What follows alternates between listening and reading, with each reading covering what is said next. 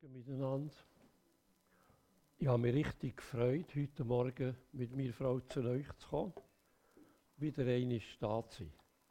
Und äh, bin äh, glücklich und bin dankbar, dass wir dürfen äh, das Wort Gottes verkündigen, die Botschaft weitergeben, Sonntag für Sonntag und die Woche vor allem durch unser Leben. Gestern Abend bin ich mit dem Velo unterwegs. Gewesen. Nicht sehr weit.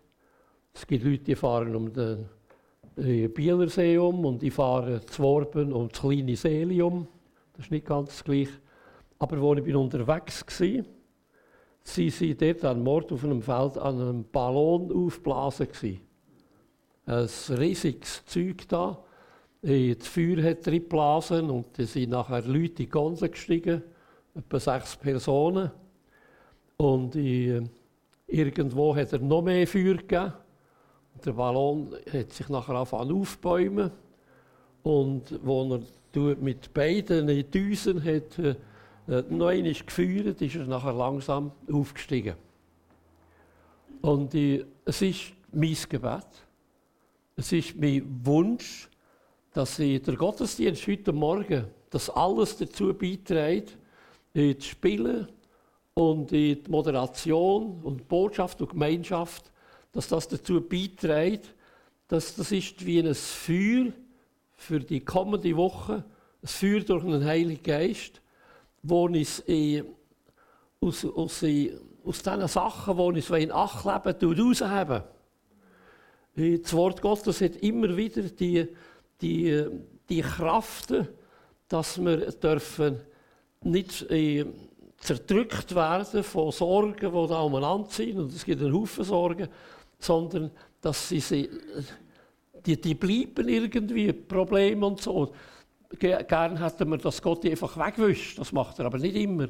Aber er gibt Kraft, dass wir irgendwie drüber können stehen Und so möge er in Gottesdienst dazu dienen, dass das Feuer rauslüpft, vielleicht aus einer Schuldfrage, vielleicht aus einer Frage, wo wir eine Identitätskrise haben oder in Sozial- oder Krankheit, dass, ich, dass wir das spüren. Er stellt mich auf.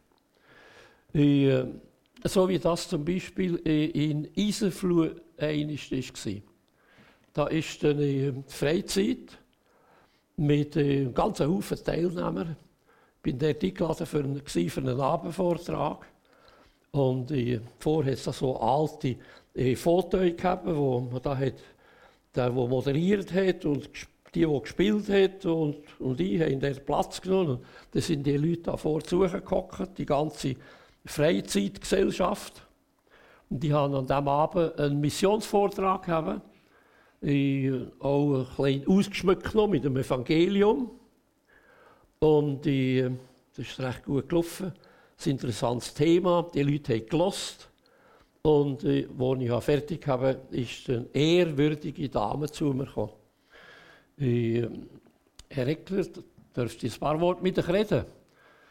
Und nachher habe ich gesagt, ja gerne, nehme ich Platz, sitzen gut. Und nachher hat sie gesagt, wisst ihr, als ich heute Abend bin in den Saal gekommen, die habe ich gesehen, was da für ein älterer Herr hockt, mit grauen Haaren, schon ein klein gebückt da dann ich gedacht, die Mutter ist dahin, ich weiß nicht, was für ein Redner an.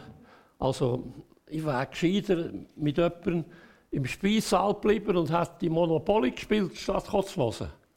Also, es hat sie richtig angeschneckelt. Und jetzt hocken sie da neben mir. Und nachher hat sie mir gesagt, Herr Eckler, warum hat er nicht noch eine Stunde länger predigt? warum? Sie hat etwas gespürt, von dem Feuer, wo im Evangelium ist. Es ist angesteckt worden. Das möge Gott schenken, dass heute den ganzen Morgen zu dienen, dass es das den Glauben stärkt, neues Feuer schenkt.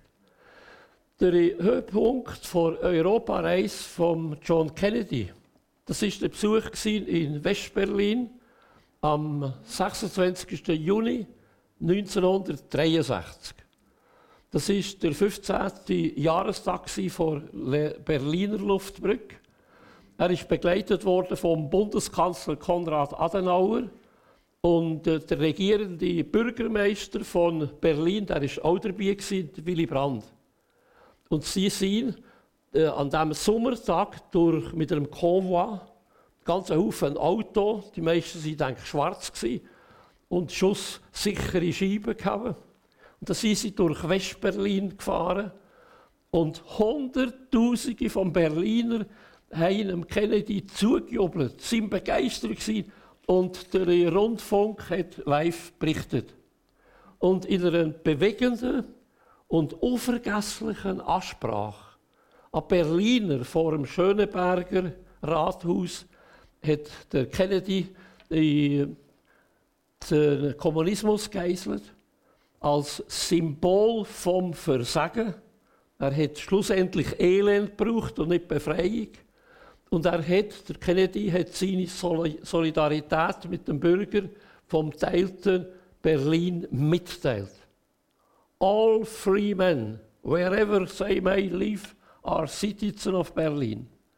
And therefore, as a free man, I take pride in the word, ich bin ein Berliner. Dort vor dem Rathaus sagt er, Kennedy, ich bin ein Berliner. Das heißt, er hat sich identifiziert mit den Menschen in Westberlin, wo nicht sie Sklaven waren vom Kommunismus und das auch nicht werden werden. Ja, er hat sich identifiziert mit allen Menschen weltweit, wo das nicht wollen, der Kommunismus, und die, wo sich nach Freiheit sehnen. Und der Satz vom Kennedy ist sehr wahrscheinlich der berühmteste, den er je einst gesagt hat ich bin ein Berliner. Das äh, hat mit dem Thema von heute Morgen zu tun. Äh, wenn ich am Morgen rasiere, dann äh, denke ich immer an das Wort, oder fast immer, sonst kann ich es wenigstens lesen, ich bin. Ich, ich brauche das Aftershave, wo heißt I am. I am. Dann gibt es dazu gibt's noch den Rasierschaum, der heißt auch noch so I am. Also Morgen vor mir ist die, der Aftershave, I am. Dann ist der Rasierschaum, I am. Und dann kommt die Frage, ja, was bin ich eigentlich? I am. Was bin ich eigentlich? Und das tut mich daran erinnern, I am ein Kind Gottes. Und jeden Tag tut mich das daran erinnern, wer ich bin. Und ich darf mich mit dem identifizieren. Durch Jesus Christus bin ich ein Kind Gottes. Und so darf ich dabei bleiben, für einen Alltag zu meistern, Frieden im Herzen zu haben. Ich darf bekennen, wie der Paulus, ich bin aus Gnaden, was ich bin, ein Kind Gottes. Ich, ohne Zweifel irgendwie hat der Paulus das predigt und geschrieben. Aus Gnaden bin ich, was ich bin.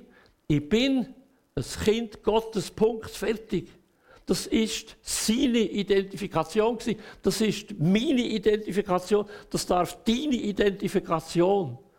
Und ein sehr bekanntes Gedicht von Dietrich Bonhoeffer, wo er während der Haft im Militärgefängnis in Berlin-Tegel im Sommer 1944 geschrieben hat, hat der Titel Wer bin ich?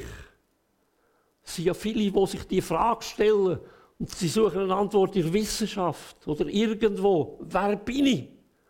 Und der äh, Dietrich Bonhoeffer hat folgende Antwort gegeben am Schluss vom Gedicht. Wer ich auch bin, du kennst mich, dein bin ich, oh Gott. Dort im Gefängnis, wo er hat müssen damit rechnen, wie, wie wird mich umbringen schreibt der äh, Dietrich Bonhoeffer, wer ich auch bin. Du kennst mich, Gott. Dein bin ich, oh Gott. Und jetzt komme ich zur äh, Geschichte, wo der Moderator schon hätte angetönt. Es geht um einen Menschen, wo im ganzen Alten Testament der schwer verdaulichste Mensch war. Also das war einer, der der, der, der, der ist nicht verdaubar gewesen. Ich weiß nicht, was er für Strukturen gehabt.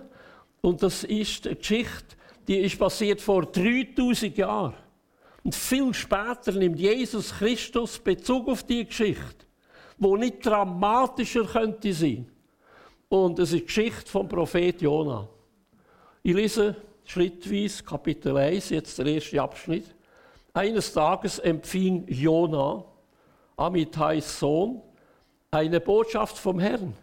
Gott sprach zu ihm, geh in die große und mächtige Stadt Ninive und ich kündige ihren, ihren Bewohnern mein Strafgericht an. Denn ihre Botschaft schreit zum Himmel. Ich kann sie nicht länger mit ansehen. Jona machte sich auf den Weg. Aber in die entgegengesetzte Richtung. Er floh vor dem Herrn und kam zunächst in die Hafenstadt Jaffo. Dort fand er ein Schiff, das gerade nach Tarsis segeln sollte.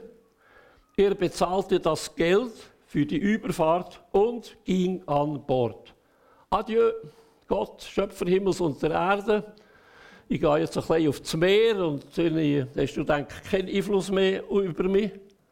Aber das Erste ist, klar und deutlich redet Gott zu Jona. Er gibt ihm einen Auftrag. Aber er versucht auszuweichen. Und statt in die äh, gerichtsreife Stadt Ninive zu gehen, geht er gerade in die andere Richtung. Er hat Gottes Ruf gehört, und zwar sehr klar. Aber er will nicht gehorsam sein. Und er nimmt lieber große Kosten und Schwierigkeiten auf sich. Und er nimmt in Gesellschaft von rauen Schiffsleuten auf, als Gott gehorsam war. Er kann nicht begreifen, dass Gott mit der Stadt eventuell barmherzig sein will. Dass die Gottes Botschaft soll hören, die gerichtsreife Stadt. Nein, das geht doch nicht. Und so ist er auf und davon. Und schon diese Verse haben eine herausfordernde Botschaft für uns. Gott tritt mit einem klaren Befehl ins Leben von Jona. Und Gott hat sich nicht geändert. Er will auch heute in unser Leben reden. Und er macht das durch sein Wort. Die Bibel die spricht nicht hörbar meistens für unsere Ohren, sondern im Herzen. Eine Stimme, wo wir wissen, das kommt von ihm, das kommt durch seinen Geist. Und er macht das eigentlich sehr deutlich. Und wir spüren, das ist Gottes Stimme. Er tut manchmal durch Menschen zu uns reden, wo wir plötzlich spüren, hinter diesem Satz, er weiß das vielleicht nicht einmal, aber hinter diesem Satz ist etwas, das sollte ich hören. Das sollte aufmerksam sein, was der mir sagt. Beispiel, der Sohn von Melanie, das ist unsere zweite Tochter, der Vincent, er ist im Moment ist in Kanada und hat jetzt da 1000 oder 2000 Schafe gehütet in der Prärie und die, äh, am Abend jeweils umzäunet und mit ein paar Hunden und dann muss er schauen, dass die Bären die Schafe nicht fressen können. Ab und zu tut er einen um seinen Wohnwagen kreisen und dann hat er scheiß Angst und telefoniert zu ihrer Freundin in der Schweiz, was soll ich machen? Da ist der Bär, der da dringend umgeht. Und die kann er dann wieder ein bisschen beruhigen. Also, der Vincent äh, ist jetzt in unserer Geschichte nicht in Polen, sondern nicht in äh, Kanada, sondern in Polen. Er hat äh, einen Camion organisiert und einen Lieferwagen mit Hilfsgütern für dort. Er hat dort die Leute vom Arbeiter her in seinem Team, die ihm gefragt ob er nicht könnte schauen dass sie gewisse Sachen, dass er da könnte liefern in die Gegend, wo eigentlich wenig Hilfswerk sind. Und von dort aus, von Polen, gegen ein mehr als Mitte März tut er mir telefonieren. Und sagt, Grandpapa, los einmal, du predigst unter anderem immer wieder über Liebe. Und jetzt könntest du das in Tat umsetzen. Nimm bitte zwei Ukrainerinnenmütter auf mit je zwei Kindern und dann tust du die in Brienz im Teamferienhaus verstauen. Ist das okay? Äh, das ist eigentlich eine klare Botschaft gewesen. Ich hatte das Gefühl gehabt, Gott tippe auf meine Schulter und die sagen, wagt das Abenteuer, wagt das. Und wir zwei haben es Ja gegeben dazu. Äh, es war vorgesehen, dass jemand anderes die Wohnung übernimmt. Aber wir haben gesagt, gut, ist okay, mit ihnen das arrangieren, kannst du die schicken. Er hat die Frauen nicht gesehen, das ist nur so gefragt worden.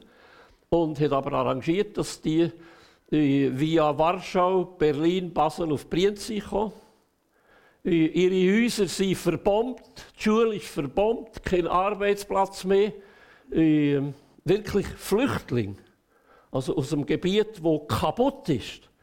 Und wo sie zu Brienz neben dem Haus vorgelaufen sind nachher das Mädchen gesehen haben, den See vorzusuchen, sein Land in die Arme gefallen und haben gerannt zu lauter Wasser. Wir dürfen jetzt da wohnen. Und sie haben dort nachher sich eingerichtet und das ist schon gegen Ende März gewesen. Heute geht das nicht mehr so einfach, die direkte Zuweisung. Das müsste ganz anders laufen. Und dann ist das noch möglich gewesen. Sie heißen Sascha und Daria mit je zwei Kindern.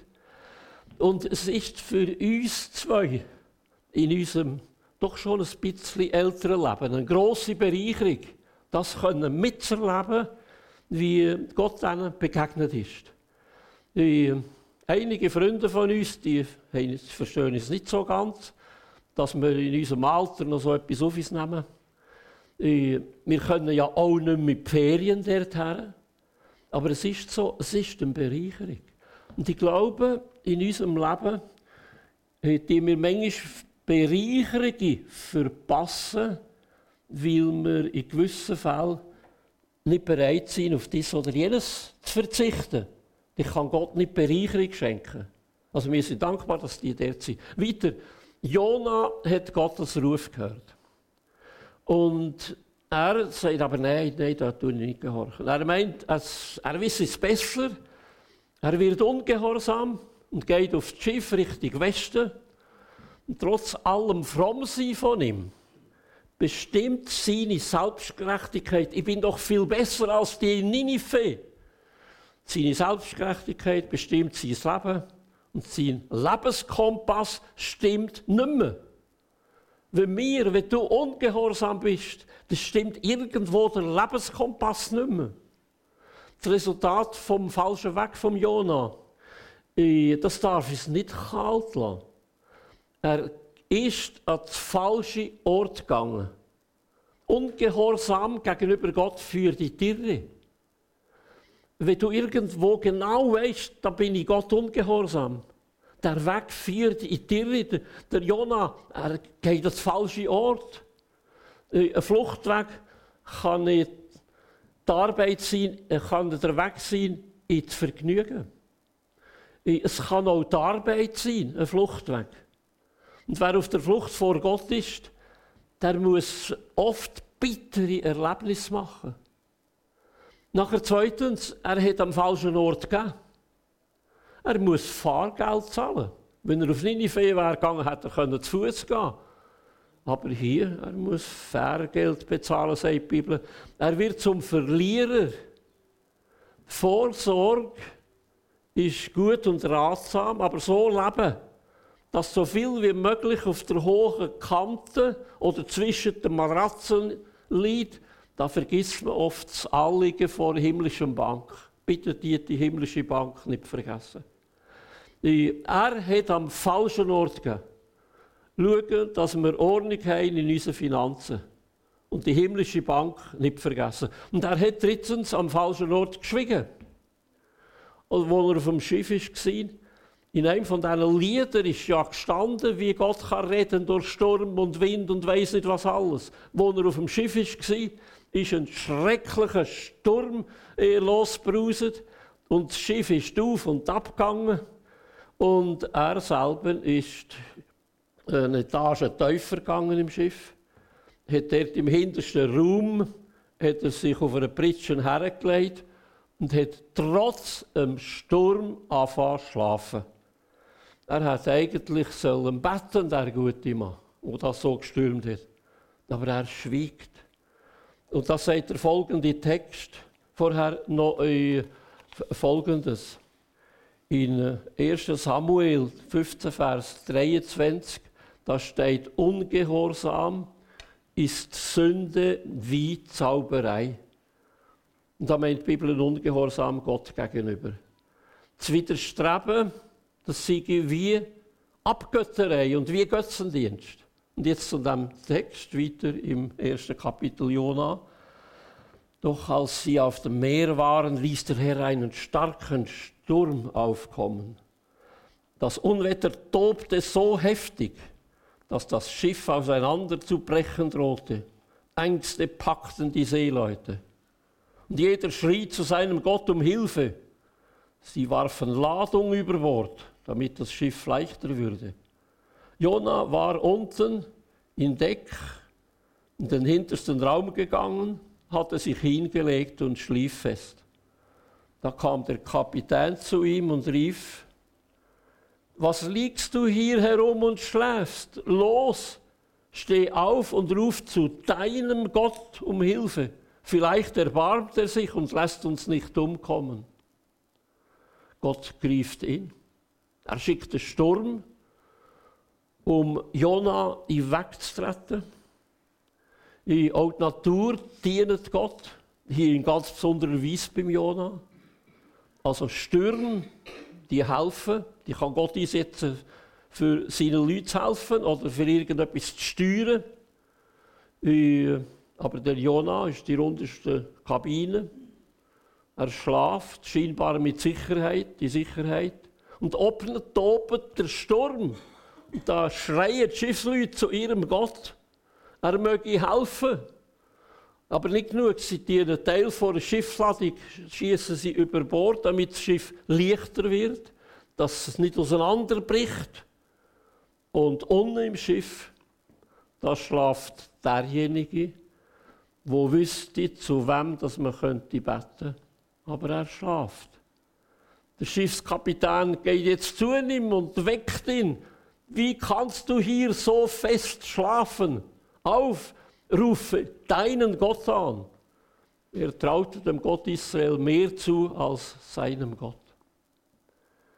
Eine Situation, wo äh, zum Teil auch ein Bild ist von, einer, von einem großen Teil der Christenheit auch in Europa, wo früher so viele Missionare in alle Welt geschickt hat. Heute kommen Missionare zu uns nach Europa. Da wird viel geschlafen in der Christenheit. Es geht um soziale Fragen, es geht um dies und um jenes. Aber um Gott anzurufen, dass er in der Not, wo wir auch jetzt drin stecken, dass er tut eingreifen. Es gibt Leute, die das machen. Aber ich wünschte, dass man die Stimme der Christenheit in der jetzigen Zeit vom Ukraine-Krieg noch mehr gehört der Aufruf, Gott anzurufen, damit er uns helfen Wie viele, die irgendwelche Götter anrufen, so wie hier die Schiffsleute, die haben ihren Gott angerufen. Und dann plötzlich merken sie, vielleicht beim Jonah, der kommt aus einem anderen Volk, vielleicht sein Gott würde vielleicht helfen. Statt zu schlafen, dort wo wir die Möglichkeit haben, die Botschaft weiterzugeben. Vor ungefähr einem Monat ist der Partner von Melanie gestorben, nach einer sehr schwierigen Krankheitszeit von längerer Dauer auch. Wirklich eine ganz schwierige Situation. Und ich habe nachher eine Beerdigung in, in Freiburg. Und dort sind Leute gekommen aus verschiedenen Teilen von Europa. Der David hat ein paar so Oldtimer-Autos gehabt. Bis anhin hat fast niemand gewusst, dass das existiert irgendwo bei ihm im Hintergrund. Er hat Oldtimer in Rennen oder Rallye mitgemacht und hat durch das Freunde gehabt, wo jetzt eine Beerdigung sich von Spanien, von Frankreich, von Deutschland, von Schweiz, von Österreich. Und die sind jetzt da gehockt.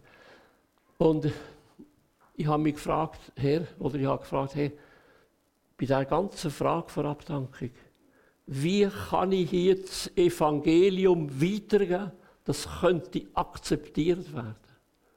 Dass Menschen spüren, äh, es gibt einen lebendigen Gott. Es gibt einen auferstandenen Jesus Christus. Und ich habe wirklich viel gebetet für diese Sache und eine Botschaft weitergegeben. Und bin nachher eigentlich nicht erstaunt gewesen, dass die Botschaft hat können ein Feuer bewegen wie ich am Anfang geschildert habe vom Ballon, dass der eine oder der andere von diesen Herren ist zu mir gekommen und hat gesagt, Monsieur Mathieu, so eine Botschaft vom Evangelium ist uns total fremd. Das haben wir noch nie gehört. Wir haben noch nie gehört von einem Retter und Erlöser, wo wir dürfen annehmen, wo könnte gerettet werden. Wir danken vielmals. Das ist mein Gebet, dass das weiter wirken bei diesen Leuten. Dass sie etwas könnten spüren äh, Es gibt Christen, die nicht schlafen, sondern das Evangelium weitergeben. Der Pfarrer Hellstein äh, schildert in einer Predigt vom äh, Frühling 1974 äh, eine interessante Begebenheit von einer Konferenz, die heißt Friede und Gerechtigkeit im Nahen Osten. Und dort hat er mit Israeliten, mit Palästinensern und mit anderen arabischen, europäischen und asiatischen Persönlichkeiten äh, die Konferenz besucht. Und während zwei Tagen haben sie darüber geredet, das erzählt er in seiner Predigt, wie es könnte möglich sein, dass im Nahen Osten Frieden und Gerechtigkeit einkehrt. Und mir hat über die Möglichkeit geredet, das äh, tut er so sagen in der Predigt, die Menschen in beiden Lagern so wach zu rufen, dass sie sich um dieses große Ziel ernsthaft kümmern. Die Konferenz ist im alten Palazzetto Venezia äh. Und während der Versand Verhandlung hat der Pfarrer Hellstein plötzlich das große Bild gesehen. Ein riesengroßes Bild. Mehrere Meter großes Ölgemälde vom äh, Maler Benetto Zisi aus dem Jahr 1481 bis 1539 hat er gelebt. Also 16. Jahrhundert äh, bereits. Und da ist die Szene auf dem Bild vom Garten Gethsemane. Jetzt stellt euch vor, da ist die Thematik aufzuwachen, wie könnte es Frieden geben? Und auf diesem Bild sagt er plötzlich gesehen, der äh, Jesus, der auf den Knien ist, im Gebet ringen und im Hintergrund sind drei Jünger, die schlafen. Drei Jünger, die schlafen. Und er sagt, das hat ihn so bewegt, das Bild ein Bild von der damaligen Situation, wo bis heute eigentlich sich nicht geändert hat. Die schlafenden Jünger haben nichts gemerkt vom Kampf Jesu. Und die, die Frage soll auch uns beschäftigen. Die Frage, wo Jesus den Jünger gestellt hat, könnt ihr nicht eine Stunde mit mir wach sein? Das Problem vom schlafenden, Gott, vom schlafenden Gottesanhänger oder Nachfolger zieht sich durch die Jahrhunderte durch. Da ist Jona, wo schlaft. Das sind die Jünger dort im Garten Gethsemane. Dann ist Paulus, der den Epheser schreibt, wache auf, der du schläfst. Ja, stehe auf von den Toten, so wird dich Christus erleuchten. Und wie steht es heute mit der Christenheit? Wie steht es im Staat und bei der Kirche? Der tut wirklich aufschreien wenn in unserem Parlament Schritt um Schritt die ethisch-christlichen Maßstäbe immer mehr aufgeweicht werden. In der Schweiz äh, hat es im Jahr 2020 528 Kinder die nach der 12. Schwangerschaftswoche sind abgetrieben wurden. Was das Gesetz eigentlich verbietet. Der Nationalrat hat eine Motion mit 132 zu 36 Stimmen abgelehnt. Frau Estermann von SVP, die hätte die Zahl wollen reduzieren, dass das nicht mehr erlaubt ist, dass da wirklich der Staat ingreift, wenn Kinder nach der zwölften Schwangerschaftswoche abgetrieben werden. Zu diesem Vorschlag, zu dieser Motion, hat das Parlament ganz deutlich Nein gesagt, das wollen wir nicht. Und der Bundesrat Berse, der sicher vieles gut gemacht hat, der hat lediglich gemeint an dieser Sitzung, die gegenwärtigen Massnahmen genügen. Das könnte so laufen. Eine Aufweichung von einem Gesetz. Wir könnten weiterfahren, vielleicht noch ein Beispiel. Das Bundesamt für Gesundheit hat äh, einer Stiftung äh, eine Aufklärungsschrift äh, finanziert mit dem Titel Hi You. Die Schrift die richtet sich explizit nicht nur an 16-Jährige, sondern auch an 12-Jährige. Und in der Schrift, finanziert durch das Bundesamt für Gesundheit, in der Schrift äh, wird Pornografie im schlimmsten Grad vermittelt. Und das tut man empfehlen für Zwölfjährige. Ich gehe nicht auf Details ein, was dort vermittelt wird. Aber mir überkommt den Eindruck, dass im BAC ziemlich Leute sind, die ein Interesse daran haben, die christlichen Werte aus dem Staat wegzuhaben und die Jugend nicht aufzuklären, sondern sie auf sexuelle Irrwege zu führen. Ich, äh, ich bin froh, dass es Leute gibt, die da nicht schlafen. Wache auf, der du schläfst. Auch auf diesem Gebiet. Aber ich meine, dass wir bei Gesprächen, wo solche Dinge ausgesprochen werden, angesprochen werden, wir sollten nicht schlafen. Ich stehe dafür auf, dass, dass dafür ein, dass zum Beispiel Gesetze nicht umgangen werden. Gerade dort, wo es um christliche Ethik geht. Und ich stehe auch dafür ein, dass der Staat nicht helfen sollte, pornografisches Gedankengut unter Teenagern zu verbreiten. Wache auf, der du schläfst. Der Vers redet natürlich äh, nicht in erster Linie vom staatlichen Fehlverhalten, sondern in Epheser 5 werden Christen angesprochen. Sie sollen aufwachen und das Leben zur Ehre Gottes führen. Ja, das ist der Aufruf dort. Paulus sagt, ihr seid Gottes geliebte Kinder. Denkt dran. Epheser, ihr seid Gottes geliebte Kinder. Darum tut auch als solche leben. Die Gelegenheit nicht, ein Vorbild sein. Das Vorbild nützt manchmal mehr als zu reden. Das Vorbild auch für die Sachen zu beten. Und das Vorbild ist für uns vor allem Jesus Christus. Die Geschichte von Jonah geht so weiter. Die Seeleute sagten zueinander: Schnell, lasst uns das loswerfen. Wir müssen herausfinden, wer an unserem Unglück schuld ist. Das Los fiel auf Jona. Und so stellten sie ihn zur Rede. Komm, sag uns, warum uns dieses Unglück getroffen hat. Was machst du hier? Aus welchem Land kommst du? Und zu welchem Volk gehörst du? Jona antwortete. Und jetzt kommt der entscheidende Satz. Sie vier Wörter. Ich bin ein Hebräer.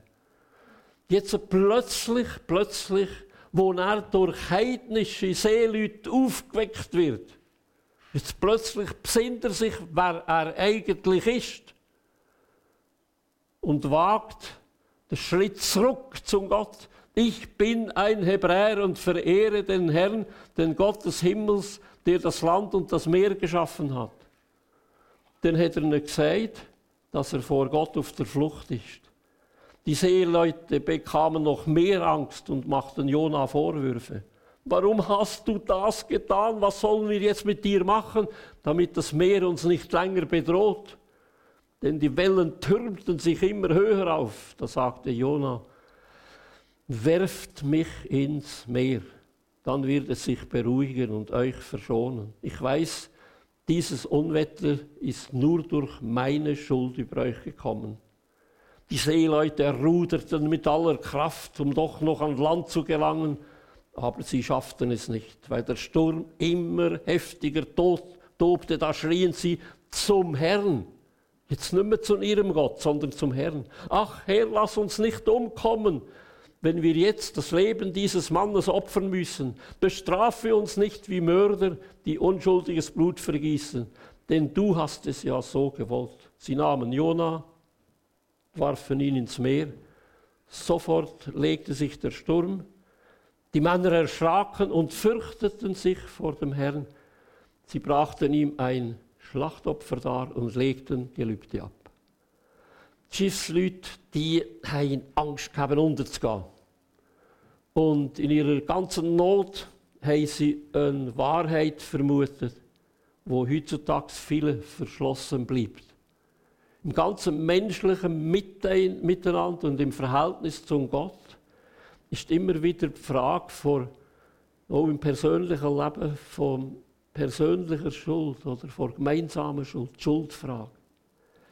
Ja, vielfach geht es um persönliche Schuld. Und so wird Jonas gefragt, ob das Unglück etwas mit ihm zu tun hat. Und da erkennt er Zusammenhang. Er beugt sich unter seine Schuld und sagt, eigentlich habe ich den Tod verdient.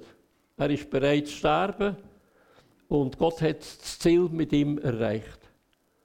Die Wirkung bei Schiffsleuten ist ergreifend. Sie fangen Gott an anzurufen. Hier wird die Frucht von echter Buchs und echter Umkehr zum Gott sichtbar. Jona gibt die Schuld zu das Unwetter ist durch meine Schuld geschehen. Ich bin bereit, wieder gut zu machen. Geht mit ins Meer. Dann wird der ganze Spuk vorbei sein. Ja, das ist die Umkehr vom Jonah. Total ungehorsam. Eigene Wege gegangen. Eine Flucht ergriffen vor Gott. Und Gott hat ihn eingeholt unterwegs. Und dann kommt der Satz hier, wo er plötzlich alles tut ihm dämmern. Er sieht, ich bin ein Sünder. Und der schwenkt er um. Ich bin ein Hebräer. Du bekennen, wer er eigentlich ist. Ich bin ein Hebräer. Ja, trotz Ungehorsam, trotz Versagen, trotz Schuld, von dem Moment an unterstellt sich Jona wieder seinem Gott. Von dem Moment an tut nicht mehr er sie wegplanen, sondern der weitere Verlauf von seinem Leben hat jetzt Gott in der Hand. Und er wird durch eine ergreifende Geschichte geführt, wo sogar zur Prophetie auf Jesus Christus hinweist. Wer von der Geschichte noch mehr wissen in meinem Buch Paradiesfeigen, ich habe drei, vier Exemplare mitgenommen, ist die, die, die ganze Geschichte irgendwo in einem Kapitel detailliert dargestellt. Das wäre also erhältlich heute. Viele Jahrhunderte später sagt Jesus, Jona war drei Tage und drei Nächte im Bauch des großen Fisches. Also ein Fisch hat ihn nachher geschnappt, verschluckt und dort ist er nachher drei Tage und drei Nächte gewesen. Und so ist Jesus, er sagt selber, ich werde drei Tage und drei Nächte im Grab sein. Und das ist der Kern vom Evangelium ins Sterben von Jesus, so wie Jona stirbt praktisch, ins Meer geworfen wird. Und der Fisch tut ihn nachher rausspäuen nach drei Tagen. So ist Jesus auferstanden von Toten. Botschaft, Kernbotschaft vom Evangelium. Er ist gestorben für deine Schuld. Und er ist auferstanden, damit wir ein neues Leben können haben. Ich bin ein Kind Gottes. Das ist die Identifikation von einem Menschen, der umkehrt wie der Jona. Umkehren. Und dann gibt Gott uns das Recht, Kind Gottes zu sein. So sagt das Neue Testament. Wer Jesus aufnimmt, der überkommt das Recht, Kind Gottes zu sein. Dann darfst du sagen, ich bin, I am. Nicht Rasierschaum, sondern ein Kind Gottes. Ich bin ein Kind Gottes. Ja, ich, ich tue noch mit einem Beispiel aufhören hier. Als was kannst du dich identifizieren? Ich hoffe, als Kind Gottes. Oder wagst du es nicht, die Hinwendung zu Christus zu bekennen, dass du das Kind Gottes bist? Ich gehöre jetzt zur Familie vom König der Könige. Wir haben die zwei Familien aufgenommen und haben auch das Glück gehabt, dass das mit den Dokumenten alles sehr schnell und gut gelaufen ist. Und auch das Glück gehabt, dass wir der zwei Familien haben, wo wir sehr guten Kontakt mit ihnen haben. Äh, da können wir nur dankbar sein. Frauen, die guten Charakter haben und äh, wo auch selber in einem WhatsApp geschrieben haben, Gott war wirklich gnädig mit uns. Wir haben vor, was ist das gewesen, vielleicht zehn Tage, haben wir einen Ausflug mit ihnen gemacht, vom Brienz in Giesbach mit dem Schiff und nachher zu Fuß auf Iseltwald. Und dann ist die Kleine, die Mascha, äh, wie alt ist die Nummer schon? Achte. Die ist die ständig so umeinander gelaufen, vom Giesbach bis auf Iseltwald, auch auf dem Schiff. Und hat mit einem roten Stift hat sie da geschrieben und hat die gezeichnet. Dann, wenn sie das Blatt fertig haben, ist das nächste dran gekommen. Bin allem Laufen. Und äh, ja, als wir nachher daheim waren, äh, ist sie dort bei mir gehockt und ich habe sie nachher gefragt, äh, was bedeutet das? Was bedeutet das? Und dann hat sie mit, mit grossen Augen angeschaut und hat mir eine Erklärung gegeben. Die Erklärung ist folgendermaßen. Sehr wahrscheinlich habe ich das Blatt da irgendwo, eine Kopie von dieser Zeichnung. Sollte irgendwo da sein. Ja, da kommt es.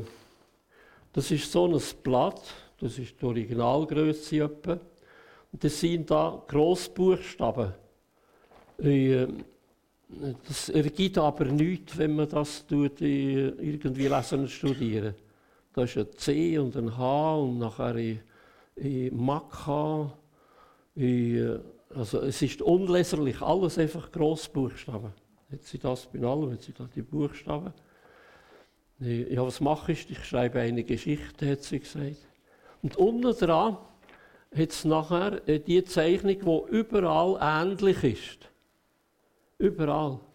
Und zwar äh, ist die äh, links ist die praktisch auf jeder Zeichnung von diesen Nachtblättern ist eine größere Figur und dann kommen drei kleinere. Die Mascha, die größere Figur, wer ist das? Da hat sie gesagt, Sascha. Das ist ihre Mutter. Das ist Mutter. Die, wer ist die zweite? Da hat sie den Namen gesagt, das habe ich nicht nachvollziehen. Die dritte, das ist der Pascha. Das ist einer von diesen Buben. Der Bütsch, ja. Und die vierte, wer ist das? Die hat sie geleuchtet, das bin ich. Aber jetzt stell dir das einig vor. Das Thema von heute Morgen, ich bin ein Kind Gottes, ich identifiziere mich mit der Familie Gottes. Und hier ist das Mädchen, achtjährig, wo aus dem Kriegsgebiet kommt, wo müssen fliehen und das macht eine Zeichnung mit der Mutter, mit dem Pascha, mit sich und noch äh, die, die dritte, weiß ich nicht, wer das ist oder die vierte. Und Gesichtsausdrücke sind eigentlich bei allen, äh, beim Maul hat sie voll, und zwar wie eine Frau, nicht umgekehrt traurige Gesichter, sondern fröhliche Gesichter. Es tut sich in der Situation mit sehr Familien identifizieren, wo sie daheim ist, wo sie aufgenommen ist. Und das hilft ihr für die innere Ausgewogenheit, die Identifikation mit ihrer Familie. Auf diesen Zeichnungen sind nicht Raketen, sind nicht zerstörte Häuser, sind nicht weiss nicht was für Ungeheuer, sondern ihre Familie. Mit was tust du dich identifizieren? Tust du dich auch identifizieren mit der Familie, zu der, wo du gehörst, zur Familie Gottes. Ich habe da hier irgendwo noch einen Satz aufgeschrieben, den möchte ich als Schluss noch weitergeben. Das heisst, es sind drei Sätze. Gefühl, die sagen dir vielleicht, du bist ein Sünder, weil du manchmal sündigen Das ist eine Lüge. Die Wahrheit Gottes ist anders. Wegen Jesu Opfer am Kreuz und seiner Verstehung bist du ein Kind Gottes, wo manchmal sündigen Alles andere ist eine Lüge. Also du darfst das Kind Gottes sein, durch das Opfer Jesu. Auch wenn ab und zu dies und jenes noch passiert. Mit dem darfst du zum Gott kommen. Deine Identität wird nicht bestimmt von dem, was du getan hast, sondern durch das, was Jesus für dich getan hat. Darum wagst bekennen, I am a child of God. Ich bin ein Kind Gottes. Du noch mit euch beten. Herr, ich danke dir für die gewaltige Möglichkeit, dass wir dürfen bekennen, wegen dir, Herr Jesus, wegen deinem Tod und deiner Auferstehung, ich bin ein Kind Gottes. Und so wie das die Mascha auf der Zeichnung sich identifiziert mit seiner Familie und dadurch eine innere Ausgewogenheit findet und trotz der Not kann lachen und fröhlich sein, so dürfen wir bekennen, ich gehöre zur Familie Gottes. Mögest das jedes segnen, der heute Morgen ist da war. Bitte dich ganz herzlich. Amen.